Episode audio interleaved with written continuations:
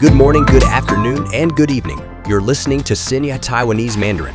If you're into learning Mandarin and want to practice listening, you're in the right place. In each episode of this podcast, your hosts Kathy and Cindy, both Mandarin teachers, will delve into language, culture, and the latest news and events in Taiwan. Discover the art of speaking Chinese with a Taiwanese touch as you uncover unique insights known only to locals. If you're a loyal listener, follow us on Spotify, Google Podcast, or wherever you catch your podcasts. Hit that follow button to keep you in the loop without the search hassle. And hey, if you're new, drop us comments and a sweet five star rating. If you find our stuff helpful, your words and stars keep us going. Enough of the English. Let's dive into Mandarin. Our language adventure starts now.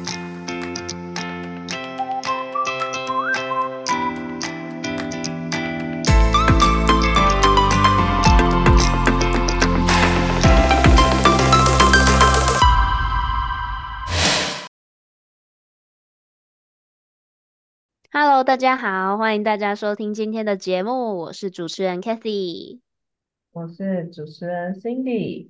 咦 c a t h y 你手机上的东西是什么啊？哦，这是我新买的手机壳，还有吊饰，锵锵。哇，也太大一串了吧！而且你完全就是粉丝哎，好扯哦。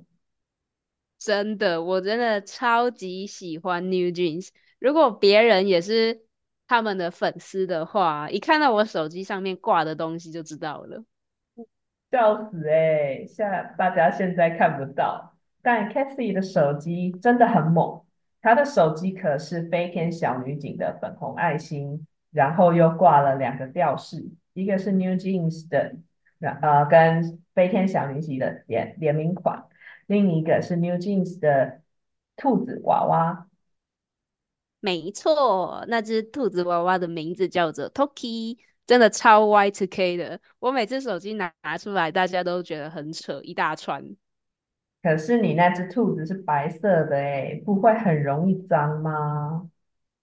所以我每天都 都会拿湿纸巾擦它。我的妈，太扯了啦！我就想说，那只兔子怎么可能维持的这么白？我超用心的在照顾这个吊饰的好吗？因为真的太可爱了啊！跟大家解释一下，所谓的 Y2K 在中文啊是千禧年潮流的意思，你也可以说这个是复古风。话说回来，你是因为喜欢 New Jeans？所以才会买这些很 Y2K 的东西吗？嗯，对啊，不然我本来对这些小东西没什么兴趣，可是现在喜欢上 New Jeans，就是连他们的整个概念都很喜欢。所以你有把身边的东西都变成 Y2K 风吗？我看到超多他们的粉丝会这样的诶。其实我有想过，但是实行的成本太高了。所以我现在先从小东西下手，像是法式啊、手机吊饰啊，还有衣服之类的。真的是很用心的粉丝诶。对啊，不过其实我们也是在 Y2K 的年代长大的吧？两千年代不就是我们的童年吗？对啊，所以对这个概念不算太陌生，反而对这个潮流有一股熟悉感。真的看一些 Y2K 的穿搭，还有影片，都有种回到过去的感觉。我觉得还有一些东西也是可以马上让我们有回到过去的感觉啊。哦，像是哪些东西呀？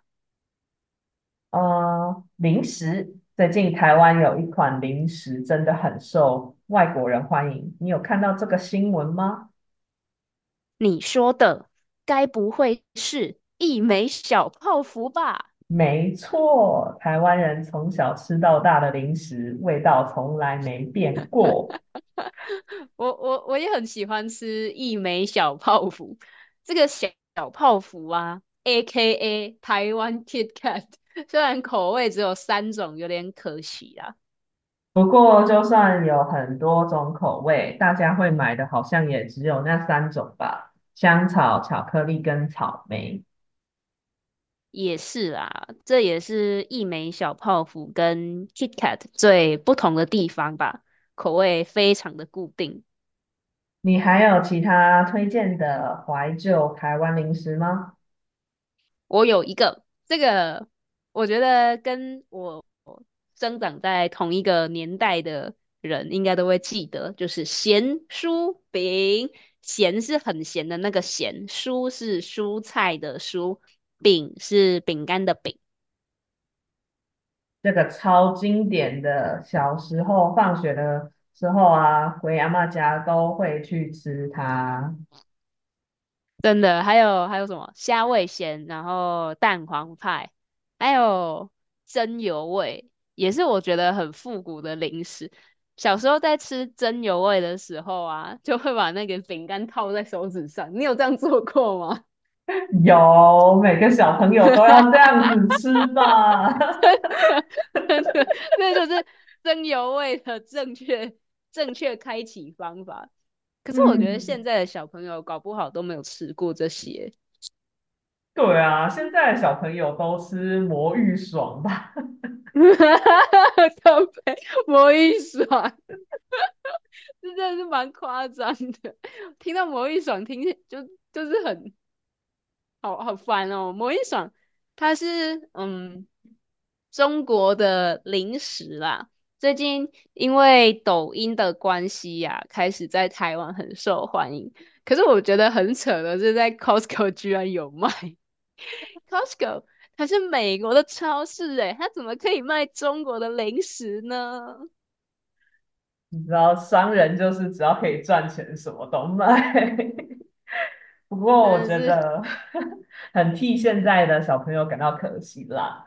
孔雀香酥脆啊，可口奶汁跟乖乖，随便一个台湾零食都比魔芋爽好吃。我真的不懂为什么他们会想吃魔芋爽。我觉得世代可能也不同吧，口味会跟着改变，也是蛮正常的。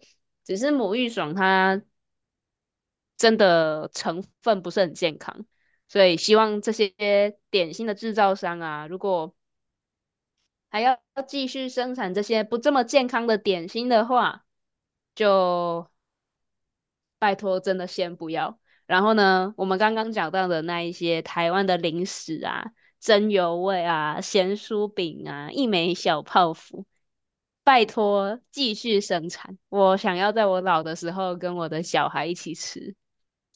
好温馨哦，我也想这样。希望台湾的零食不要被其他国家的零食取代。那今天的 podcast 就到这边，感谢大家的收听，我们下次见，拜拜。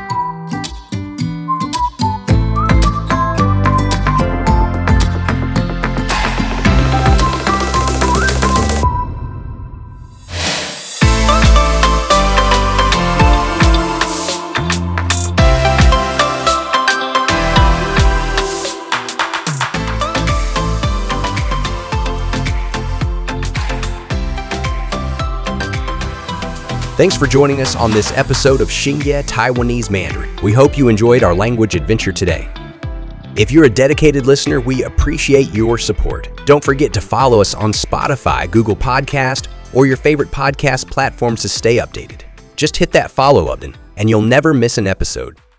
To our new listeners, welcome. Feel free to drop us comments and share your thoughts. And if you found our podcast helpful, a five star rating would mean the world to us.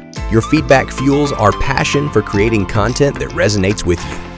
That wraps up another exciting episode. Until next time, bye